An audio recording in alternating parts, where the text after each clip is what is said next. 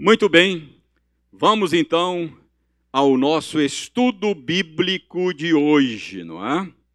Estamos quase terminando, quase terminando, primeira epístola de Paulo aos Coríntios, capítulo 15. Hoje vamos analisar versos 50 a 58. Na, na, na última quarta-feira, nós chegamos até o verso 49. Então, hoje vamos ler versos 50 a 58. Ok? 1 aos Coríntios 15, 50 a 58. Eu leio, você me acompanha aí silenciosamente, com atenção e interesse. E a minha sugestão é sempre que você mantenha a sua Bíblia aberta, para ir acompanhando aí a análise, a explicação da passagem. Diz o seguinte, 1 aos Coríntios 15, 50 a 58. Isto afirmo, irmãos, que a carne e o sangue não podem herdar o reino de Deus, nem a corrupção herdar a incorrupção. Eis que vos digo um mistério: nem todos dormiremos, mas transformados seremos todos. No momento, no abrir e fechar de olhos, ao ressoar da última trombeta. A trombeta soará, os mortos ressuscitarão incorruptíveis e nós seremos transformados. Porque é necessário que este corpo corruptível se revista da incorruptibilidade e que o corpo mortal se revista da imortalidade. E quando este corpo corruptível se revestir de incorruptibilidade, e o que é mortal se revestir de imortalidade, então se cumprirá a palavra que está escrita: Tragada foi a morte pela vitória. Onde está, ó morte, a tua vitória? Onde está, ó morte, o teu aguilhão? O aguilhão da morte é o pecado, e a força do pecado é a lei. Graças a Deus que nos dá a vitória por intermédio de nosso Senhor Jesus Cristo. Portanto, meus amados irmãos, sede firmes, inabaláveis e sempre abundantes na obra do Senhor, sabendo que no Senhor o vosso trabalho não é vão. Vamos orar mais uma vez, pedindo ao Senhor que nos dê a graça de compreendermos corretamente o sentido daquilo que nós acabamos de ler. Senhor, nós damos-te graças por nos permitires, mais uma vez, nos reunirmos em torno da tua palavra, nos debruçar sobre ela, a fim de extrairmos dela orientação sábia e segura para a nossa caminhada neste mundo. Ajuda-nos neste, neste intento. Dá-nos a graça de compreendermos corretamente o sentido daquilo que acabamos de ler. Nós oramos em nome de Jesus. Amém. Muito bem, meus irmãos, nós estamos chegando hoje ao final do capítulo 15 da primeira epístola de Paulo aos Coríntios. E todos vocês que estão caminhando conosco pela epístola de Paulo aos primeiros, a, a, pela primeira epístola de Paulo aos Coríntios, todos vocês já sabem que no capítulo 15, Paulo está combatendo um falso ensino que alguns crentes da igreja de Corinto estavam sustentando. É, era, era um falso ensino que consistia na negação da ressurreição dos mortos. Ah, vimos que não era toda a igreja, mas apenas um grupo estava negando a ressurreição dos mortos lá na igreja de Corinto. Já vimos ah, que uma possibilidade é que este grupo fosse formado por cristãos procedentes da seita dos saduceus, que não acreditavam na ressurreição. Às vezes acontece. Pessoa se converte, mas ainda carrega por muito tempo um ranço das suas antigas crenças. Então, pode ser que é, esses cristãos procedentes lá do, da, da, da seita dos saduceus tinham dificuldades em aceitar a, a ressurreição dos mortos. Alguns estudiosos acham também que uma outra possibilidade é que a gente tem aqui nesse grupo é, não resquícios dos saduceus, mas resquícios do gnosticismo. Claro, um gnosticismo ainda incipiente, porque o gnosticismo só ganhou corpo mais tarde, mas o gnosticismo desde cedo é, entendia que a matéria, por causa da influência grega, que a matéria é má em si mesmo. Portanto, não faz sentido falar de ressurreição do corpo. Corpo é mau. Corpo é uma prisão, ele precisa ser descartado, ele é descartável, não é? Então, pode ser que esses crentes fossem também de origem gnóstica. Nós não sabemos e isso não importa muito, não é? Qualquer que fosse o caso, o fato é que Paulo estava combatendo a negação da ressurreição dos mortos. Se você vem acompanhando a análise desse capítulo, você se lembra que no início do capítulo, Paulo mostrou que a ressurreição dos mortos é um ponto central para a fé cristã. Paulo deixou claro no início do capítulo 15 que negar a ressurreição dos mortos implicava negar a ressurreição de Cristo, e negar a, a ressurreição de Cristo traria seríssimas consequências para a fé cristã. Então, Paulo mostrou que esse tipo de negacionismo causaria um enorme prejuízo para a fé cristã. Você se lembra disso.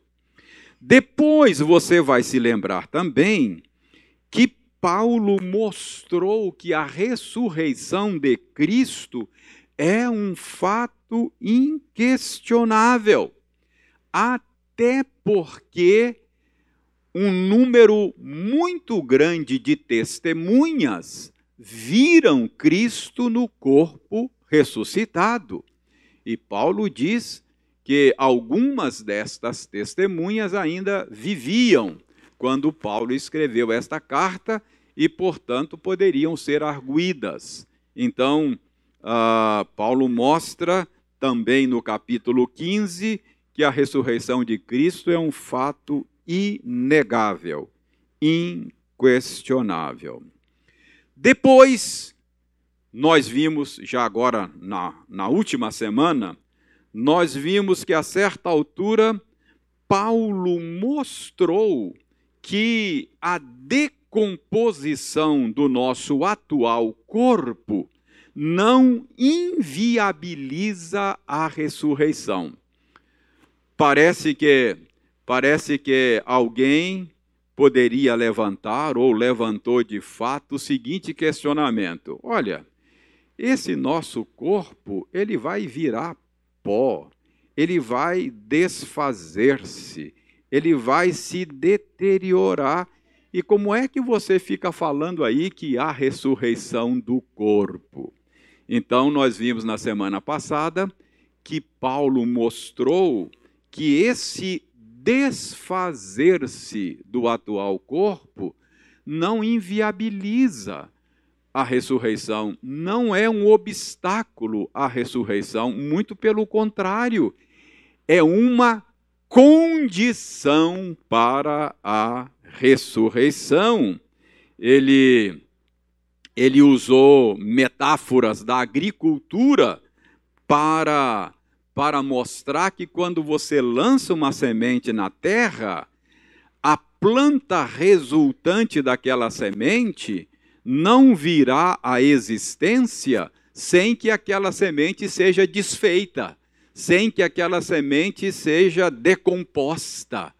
Então é necessário que aquilo que foi semeado se decomponha para que algo novo venha em seguida.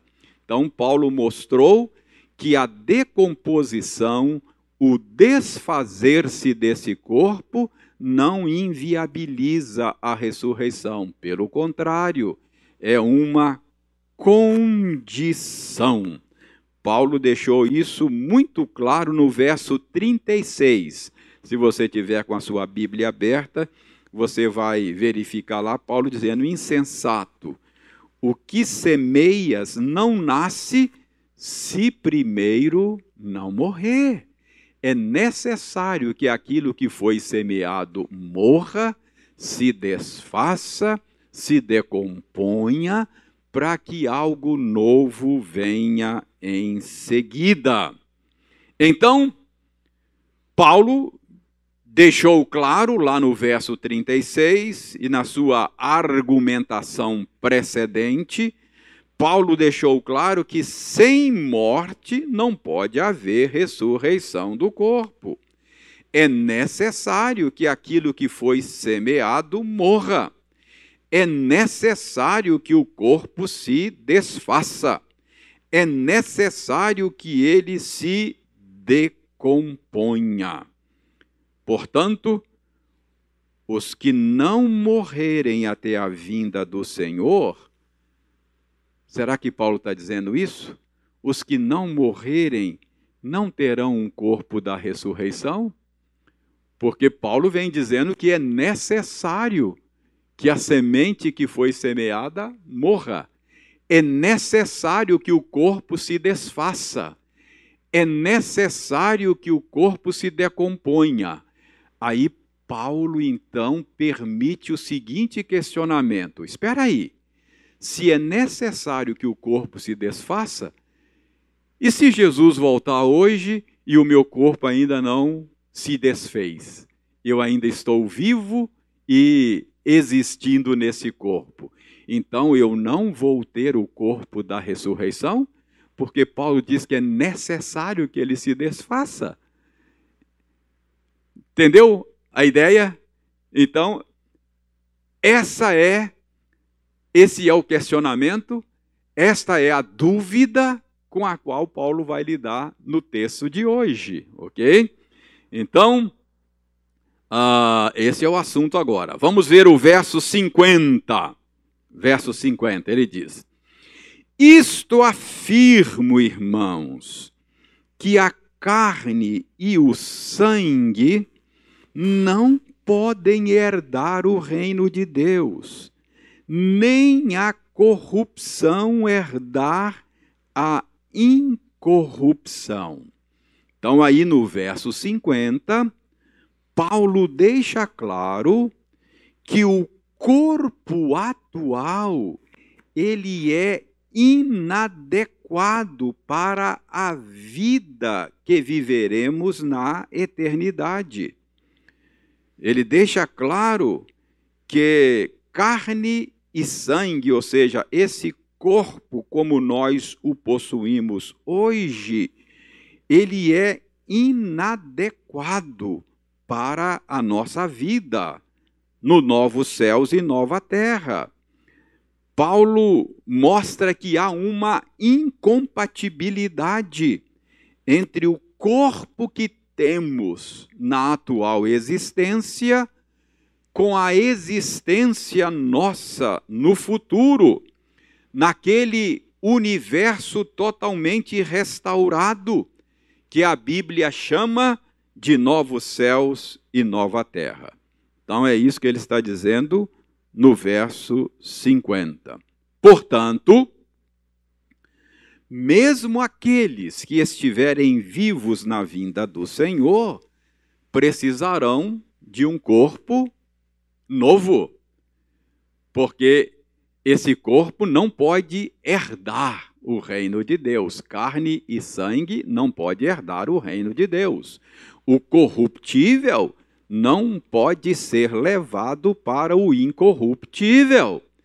Então, esse corpo não é o corpo adequado para a nossa existência na eternidade. Então, mesmo aqueles que não morrerem até a vinda do Senhor, precisarão receber o corpo da ressurreição. Esse é o ponto de Paulo no verso 50. Mas a pergunta é: ok, Paulo, mas como é que vai ser isso? Ficou claro que aqueles que morrerem ressuscitarão. Mas e aqueles que não morrerem? Como será isso? Paulo responde no verso seguinte, verso 51. Paulo diz: Eis que vos digo um mistério. Nem todos dormiremos, mas transformados seremos todos. Aqui você precisa compreender que Paulo está usando aqui um eufemismo. Tem muita gente que acaba acaba interpretando mal é, essa figura de linguagem que a Bíblia às vezes usa. Muita gente, ao ler esta esta figura de linguagem, é, acabam concluindo erradamente que a Bíblia esteja ensinando aquilo que ficou conhecido como o sono da alma.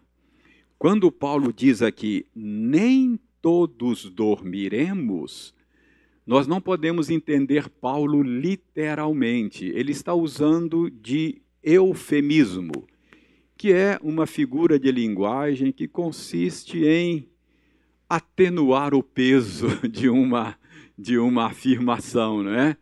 Então, a gente não fala assim, ó, fulano descansou, é assim? a gente quer atenuar a coisa, né? Então, fulano descansou. Nem todos dormiremos. Então, Paulo não está sendo literal. Ele está usando aqui uma figura de linguagem, mas ele não está ensinando o sono da alma.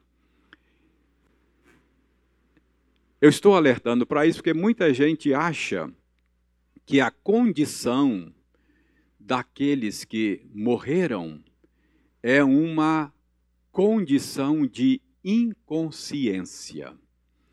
Mas quando a gente olha para a Escritura, embora a Escritura não lance tanta luz sobre, sobre a condição daqueles que partiram, ah, existem textos na Escritura que deixam muito claro que a condição deles é uma condição de consciência.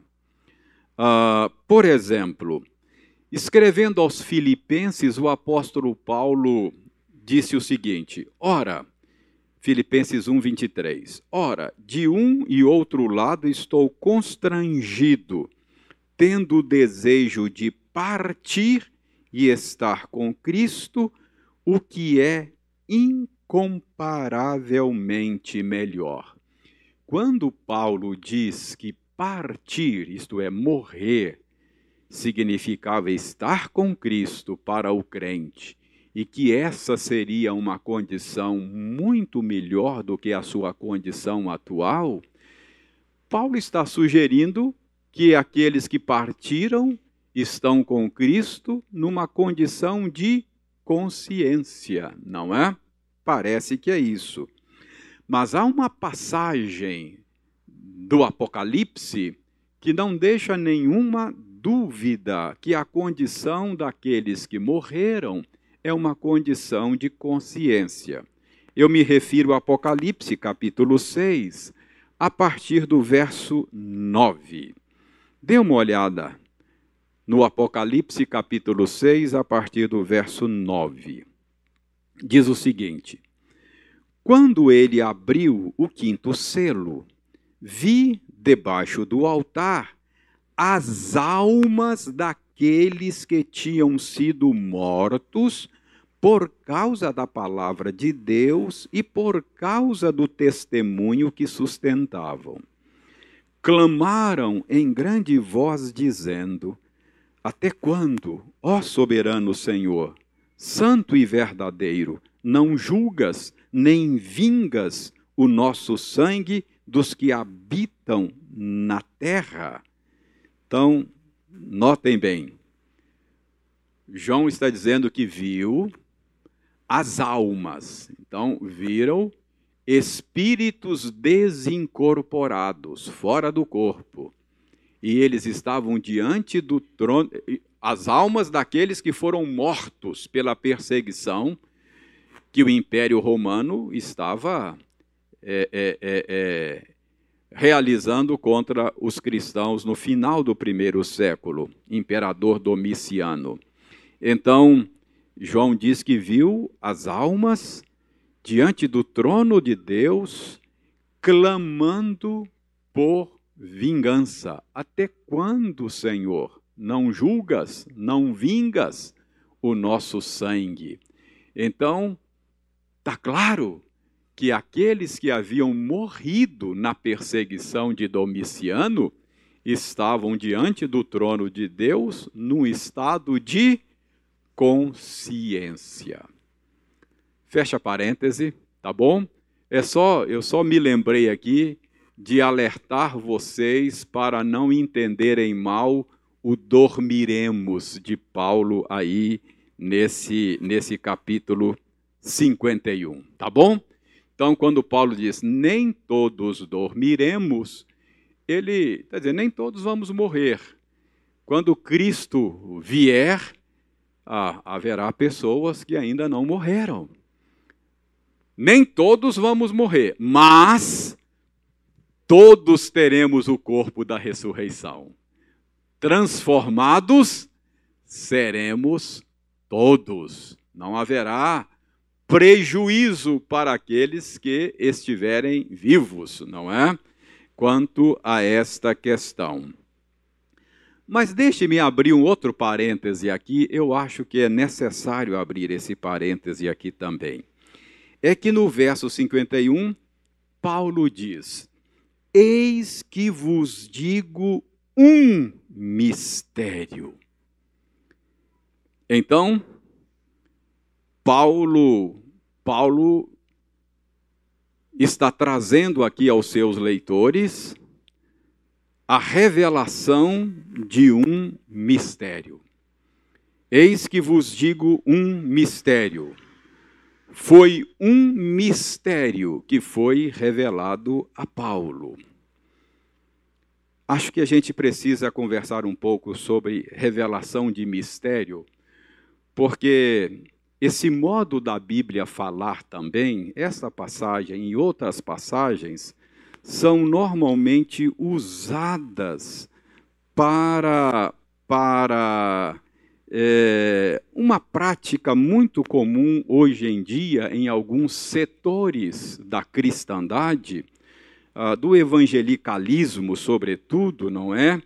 De líderes que pretendem, com base nessas passagens, dizer que estão recebendo da parte de Deus revelação de mistérios a respeito de particularidades da vida das pessoas. Então, alguns líderes hoje, por causa dessas passagens, acham que a Bíblia nos autoriza alguém dizer: olha, eu estou tendo uma revelação aqui, que tem alguém nessa noite presente enfrentando dificuldades financeiras. É possível, né?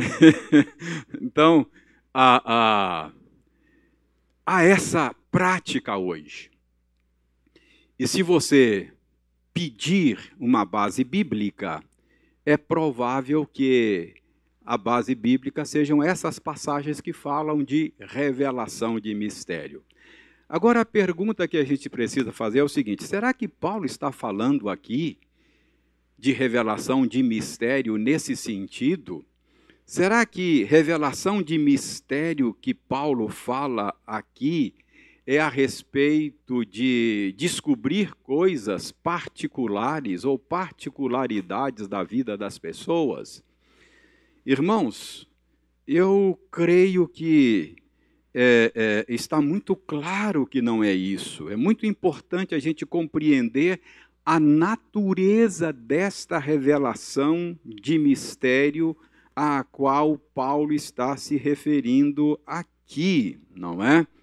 Uh, a primeira coisa que precisa ficar claro aqui é que a revelação de mistérios na Escritura normalmente está relacionada com a revelação de verdades a respeito do plano eterno de salvação e não revelação de particularidades da vida das pessoas.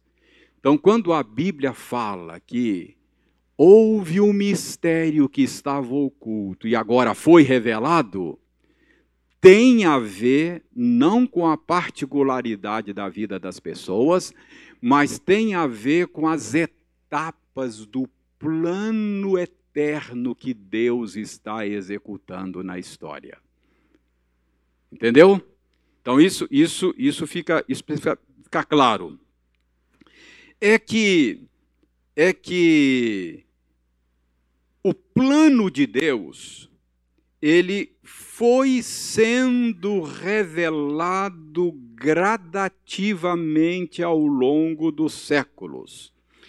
É aquilo que a gente chama de progressividade da revelação o processo de revelação foi, foi é, processo foi progressivo, não é? Então, a, a, quando a Bíblia fala que havia um mistério e ele foi revelado, a Bíblia está falando de verdades a respeito do plano eterno de salvação.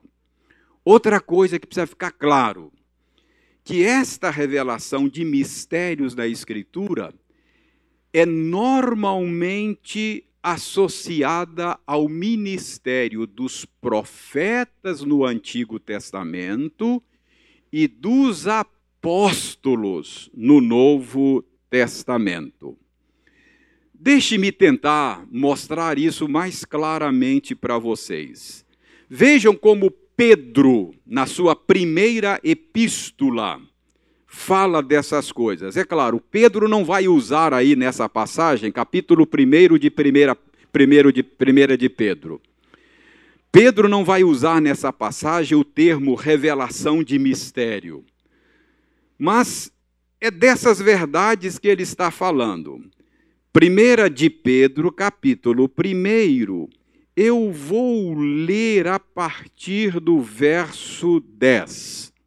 Diz o seguinte, ó: Foi a respeito desta salvação que os profetas indagaram e inquiriram, os quais profetizaram acerca da graça a vós outros destinada. Olha, Pedro está escrevendo para os seus leitores no Novo Testamento, dizendo que os profetas do Antigo Testamento indagaram, inquiriram, profetizaram a respeito da salvação destinada a nós. Em outras palavras, qual foi o assunto? A respeito de que os profetas do Antigo Testamento trataram? O Evangelho de Jesus Cristo. Verso 11. O que, que os profetas estavam fazendo? Investigando atentamente, qual a ocasião ou quais as circunstâncias oportunas indicadas pelo Espírito de Cristo que neles estava, ao dar de antemão, isso é, antecipadamente, de antemão, eles deram testemunho sobre os sofrimentos referentes a Cristo e sobre as glórias que o seguiriam. Preste bem atenção. Sobre o que é que os profetas estavam tratando no Antigo Testamento, sobre as circunstâncias oportunas, indicadas de antemão, antecipadamente, eles falaram do Evangelho, do plano de salvação. Por exemplo, que circunstâncias eram estas? Cerca de 600, 700 anos antes de Jesus nascer, um profeta falou assim: E tu, Belém Efrata, Miqueias falou, pequena demais para figurar dentre as milhares de Judá. De ti me sairá aquele que há de reinar em Israel. Olha, um mistério que ninguém sabia ainda está sendo revelado pelo profeta. A respeito de quê? De particularidades da vida das pessoas? Não, a respeito do plano de salvação, indicando o lugar que o Salvador nasceria. De antemão, eles estavam Olha, olha o verso que o Pedro diz aí. Pedro diz que eles falaram de antemão, deram testemunho sobre os sofrimentos referentes a Cristo. 700 anos antes, Isaías 53 falou assim: Ele foi traspassado pelas nossas iniquidades, ele foi moído pelas nossas transgressões o castigo que nos traz a paz estava sobre ele. Olha, os profetas estavam dando testemunho de antemão dos sofrimentos do Messias.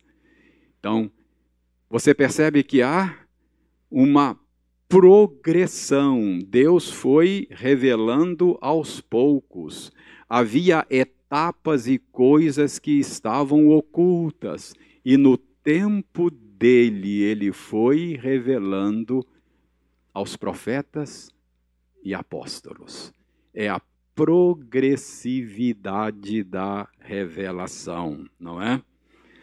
Agora, quando chega no Novo Testamento, Deus continua revelando estes mistérios aos apóstolos. Abra Romanos 3. Abra Romanos 3, 21. Abra Romanos 3, 21. Diz assim, ó. Mas agora, sem lei, se manifestou a justiça de Deus, testemunhada pela lei e pelos profetas. Preste atenção, é muito importante isso aqui. De que que Paulo vinha falando antes? Paulo vinha mostrando que não tem nenhum justo sequer. Todos pecaram e carecem da, da justiça de Deus, da glória de Deus. Não há um justo sequer. Portanto, todos são condenáveis. Aí, quando chega no verso 21, Paulo diz: Mas agora manifestou a justiça de Deus.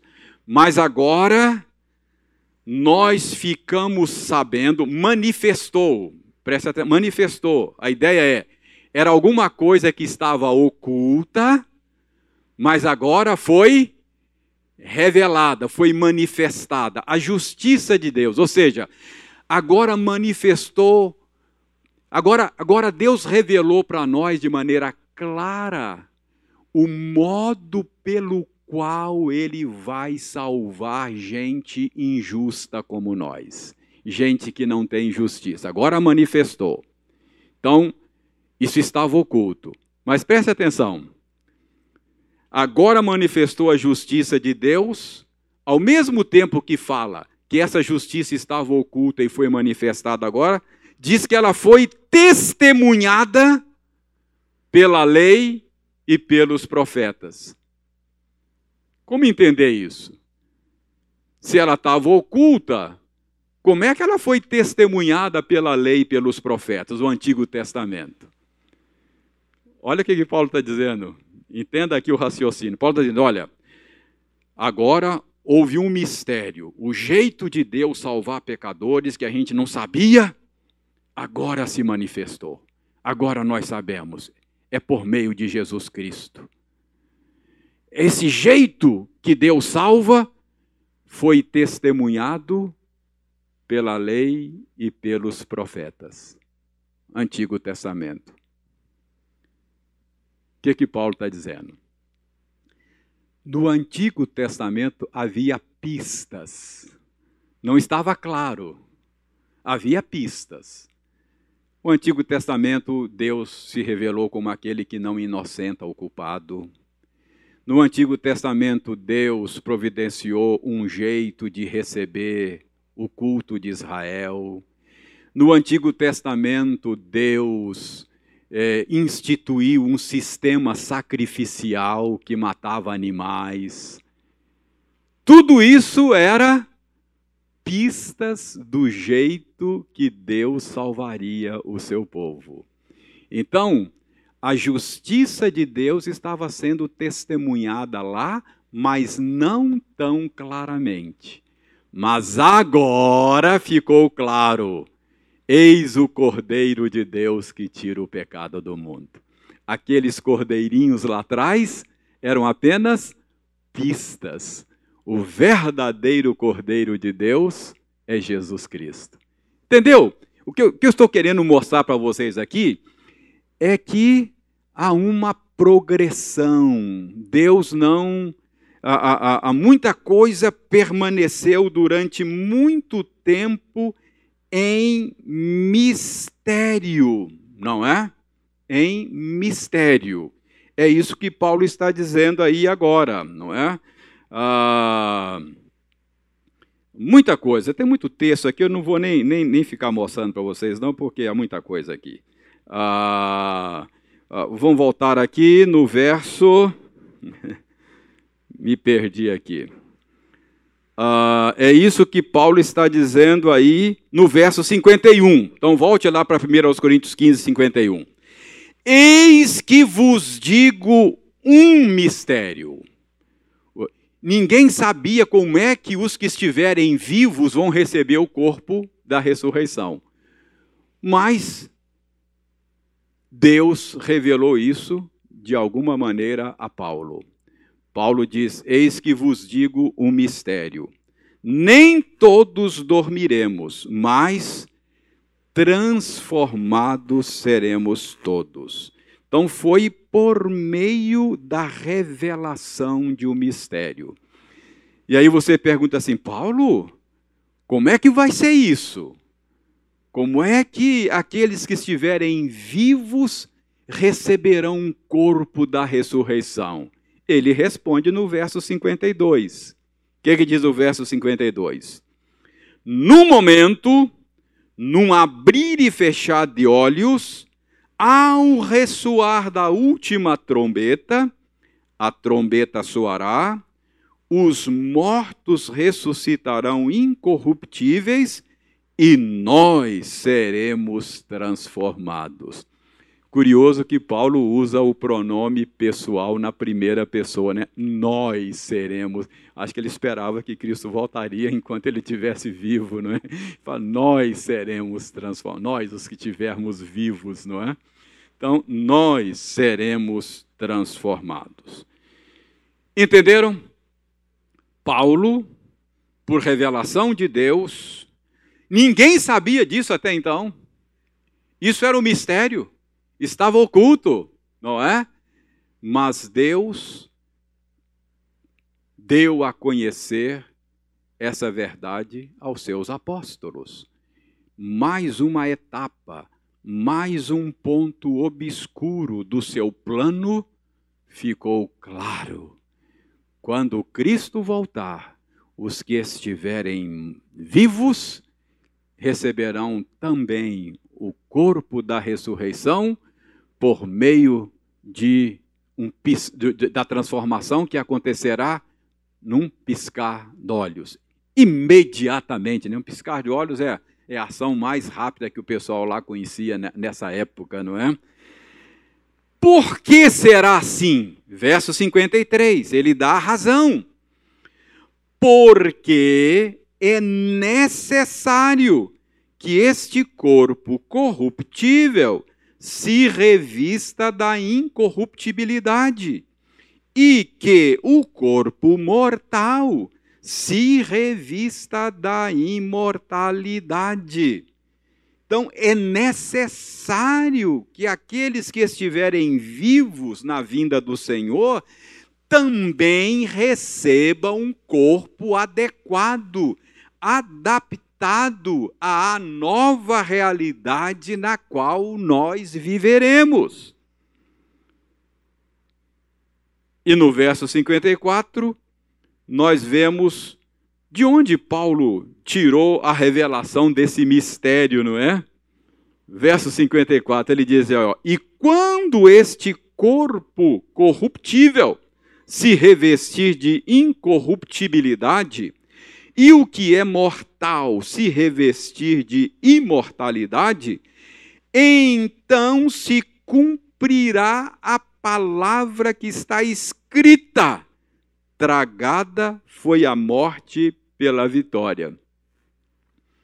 Deus deu a Paulo o entendimento de passagens do Antigo Testamento que ninguém tinha percebido ainda.